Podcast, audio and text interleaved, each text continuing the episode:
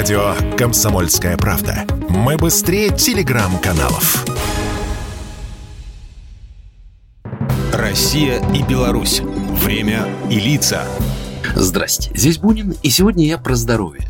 Вот уже 70 с лишним лет 7 апреля отмечают Всемирный день здоровья. Понятно, что основание этой даты Всемирной организации здравоохранения, принятие устава, как раз который пришлось на этот день в 1948 было не просто неким праздником, а скорее программным решением – которое позволяло из года в год акцентировать внимание на тех или иных аспектах здоровья всего человечества. Это была борьба с инфекционными болезнями и безопасность на дорогах, активное долголетие и безопасное материнство, донорство и влияние урбанизации. Всем этим, да и тысячи других тем, касающихся здоровья населения, в Беларуси постоянно уделяется самое пристальное внимание. А с учетом того, что Россия и Беларусь образуют единое союзное государство с равными правами и возможностями своих граждан, Многие проекты, как правило, осуществляются совместно. Так, еще более десятка лет назад, определяя развитие приоритетных проектов союзного государства и перспективы на будущее, было решено, что на развитие здравоохранения в союзном государстве будет выделено 10% от всего бюджета.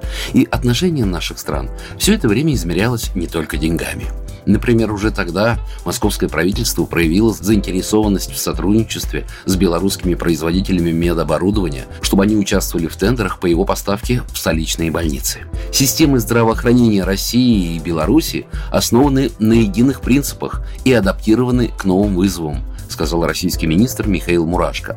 Охрана здоровья граждан – важнейший приоритет государственной политики наших стран. Сейчас, когда динамично развивающиеся медицинские и фармацевтические науки позволяют решать медико-социальные задачи, совершенствование требований к качеству оказания медицинской помощи стало иметь одно из самых ведущих значений системе здравоохранения. А его белорусский коллега Дмитрий Пиневич отметил, что системы здравоохранения в России и Беларуси являются основополагающими в построении социально ориентированного государства и союзного государства в целом. Поэтому у нас есть, сказал он, своя история, есть сегодняшнее настоящее, и очень хорошо, что мы рассматриваем перспективы на будущее. На этой совместной коллегии двух Минздравов госсекретарь союзного государства Дмитрий Мезенцев подчеркнул, что сегодня в области охраны здоровья существуют две формы работы.